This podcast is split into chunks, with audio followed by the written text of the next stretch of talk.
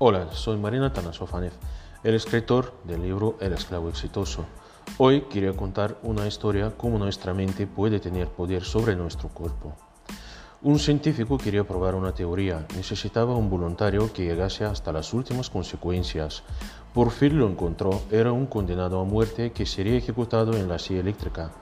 El científico le propuso al condenado lo siguiente, que tiene que participar en un experimento científico que consistía en hacerse un pequeño corte en el pulso con el propósito de que su sangre fuera goteando lentamente hasta la última gota. Le explicó que tenía mínimas probabilidades de sobrevivir, pero que de todas formas su muerte sería sin sufrimiento ni dolor, ni siquiera se daría cuenta. El condenado aceptó porque morir de esta manera era preferible que morir en la silla eléctrica. Lo colocaron en una camilla y lo ataron para que no podía moverse. A continuación le hicieron un pequeño corte en la muñeca y colocaron debajo de su brazo una pequeña vasija de aluminio. El corte fue superficial, solo sus primeras capas de piel, pero fue lo suficiente para que él cría que realmente le habían cortado las venas. Debajo de la cama fue colocado un frasco de suero con una pequeña válvula que regulaba el paso de líquido en forma de gotas que caían en la vasija.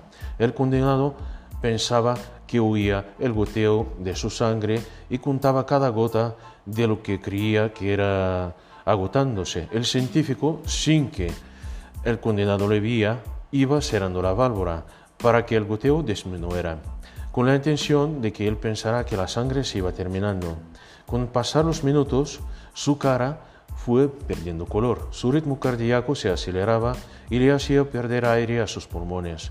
Cuando la desesperación llegó a su punto máximo, el científico cerró por completo la válvula y entonces el condenado tuvo un paro cardíaco y murió.